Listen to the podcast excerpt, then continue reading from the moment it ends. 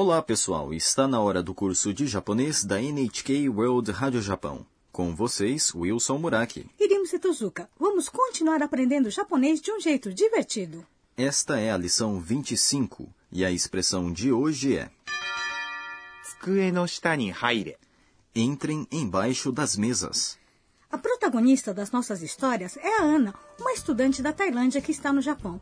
Enquanto a Ana está em uma aula de japonês do professor Suzuki, o edifício da escola começa a balançar. Agora vamos ouvir o diálogo da lição 25. A expressão de hoje é 机の下に入れ。 Entrem embaixo das mesas.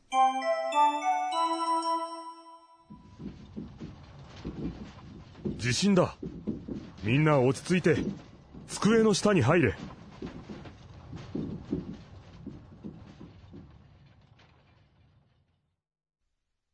収まったようだびっくりした。日本は本当に地震が多いですね。 Agora vamos estudar o diálogo. O professor Suzuki disse: 地震だ。 É um terremoto. 地震 Significa terremoto. だ。 É a forma casual de です。 que é uma palavra colocada ao final da sentença. E o professor Suzuki continua. Minna, ochitsuite. Fiquem todos calmos. Minna significa todos, pessoal. Ochitsuite é a forma T do verbo ochitsukimasu, ficar calmo. É uma forma casual de se dizer ochitsuite kudasai. Fique calmo ou fiquem calmos. Tsukue no shita ni haire. Entrem embaixo das mesas. Essa é uma ordem e é a nossa expressão de hoje. Fukue é mesa escrivaninha, ou seja, a mesa de cada estudante. No é uma partícula que conecta dois substantivos. Shita é embaixo, sob. Portanto, Fukue no shita significa embaixo das mesas. Ni é uma partícula que indica a direção de um movimento. Haire Significa entre, entrem. É a forma imperativa do verbo 入ります。 entrar.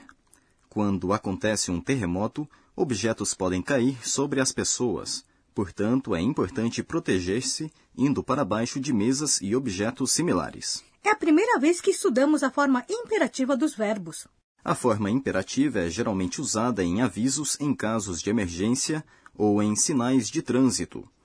Quando acontece um desastre, nós gritamos para os outros: fuja ou fujam. Para dizer isso, usa-se a forma imperativa do verbo fugir, que é ninheiro. Então, o professor Suzuki diz: Yure wa osamatta yoda. Parece que o tremor passou. Yure significa tremor. Wa é a partícula que indica o tópico. Osamatta é passou, acalmou-se, é a forma tá do verbo osamarimasu, passar, acalmar-se, e expressa uma ação no pretérito perfeito. Yoda é parece que. É a forma casual que indica que quem fala analisa uma situação e depois faz uma avaliação a respeito do estado das coisas. Não se podem usar verbos na forma mas antes de yoda. Neste caso, foi usada a forma tá. E como se diz yoda de maneira polida? Disse Yodes. E a Ana diz bikkurishita. Que susto! Bikkurishita. Literalmente significa me assustei. Bikkurishita. É a forma tá do verbo bikkurishimasu. Assustar-se a forma tá dos verbos indica ações no passado, como no pretérito perfeito. Realmente no Japão tem muitos terremotos, não? Nihon significa Japão.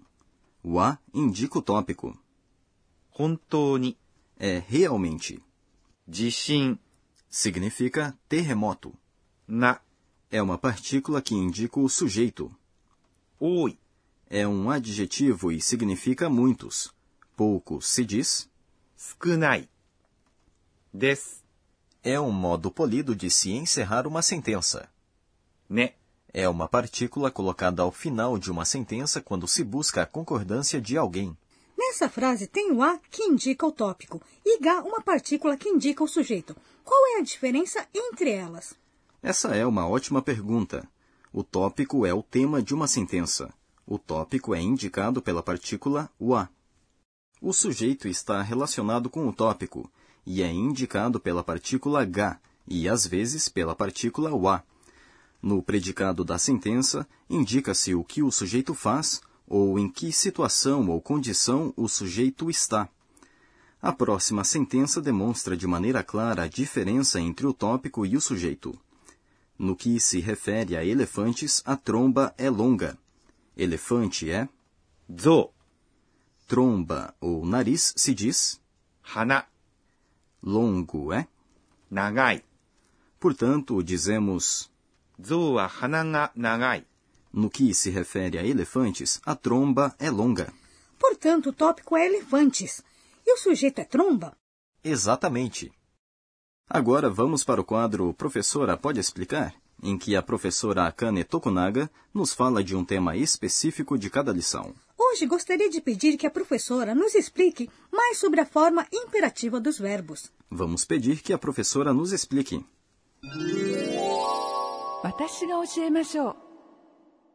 E a professora diz: Vou explicar como colocar verbos na forma imperativa a partir da forma mas. Primeiramente, para verbos que têm a vogal e, na sílaba anterior a mas, substitui-se mas por ro. Por exemplo, comer. Tabemas se torna tabero. Coma. No caso de verbos que têm a vogal i, na sílaba anterior a mas, existem dois padrões. Em um deles, troca-se mas por ro. Acordar, okimas, se torna okiro. Acorde.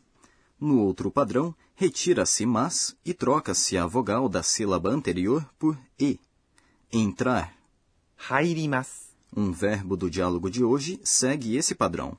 A sua forma imperativa é haire, entre. No entanto, vir kimas, é uma exceção. Esse verbo se torna koi, venha. A forma imperativa é bastante assertiva. As mulheres geralmente não usam essa forma. Uma expressão imperativa mais polida é a seguinte: retira-se a parte mas de verbos na forma mas e acrescenta-se nasai no seu lugar. Comer tabemas se torna tabenasai coma. Esse foi o quadro. Professora, pode explicar?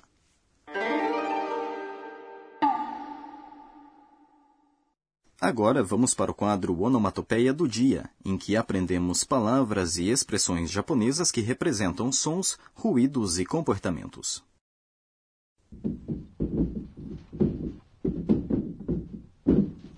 Esse é o som de móveis balançando durante um terremoto. Em japonês, existe uma expressão que descreve isso. Gata gata. Gata gata. Indica que estantes e mesas balançam levemente. A próxima expressão também se refere a terremotos. Gragra. Gragra. Indica que prédios balançam de maneira violenta ou que objetos estão instáveis.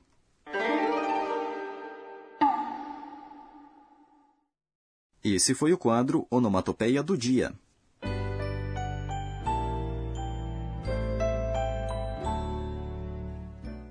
Antes do fim desta lição, vamos ver o que chamou a atenção da Ana hoje. Este é o caderninho da Ana. É Me disseram que quando acontece um terremoto, a primeira coisa que devemos fazer é ter acesso a informações pelo rádio ou pela TV.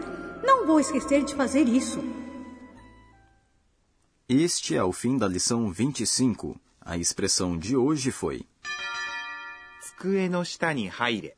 entrem embaixo das mesas. Na próxima semana, vamos continuar acompanhando a vida da Ana na sua universidade. Até lá!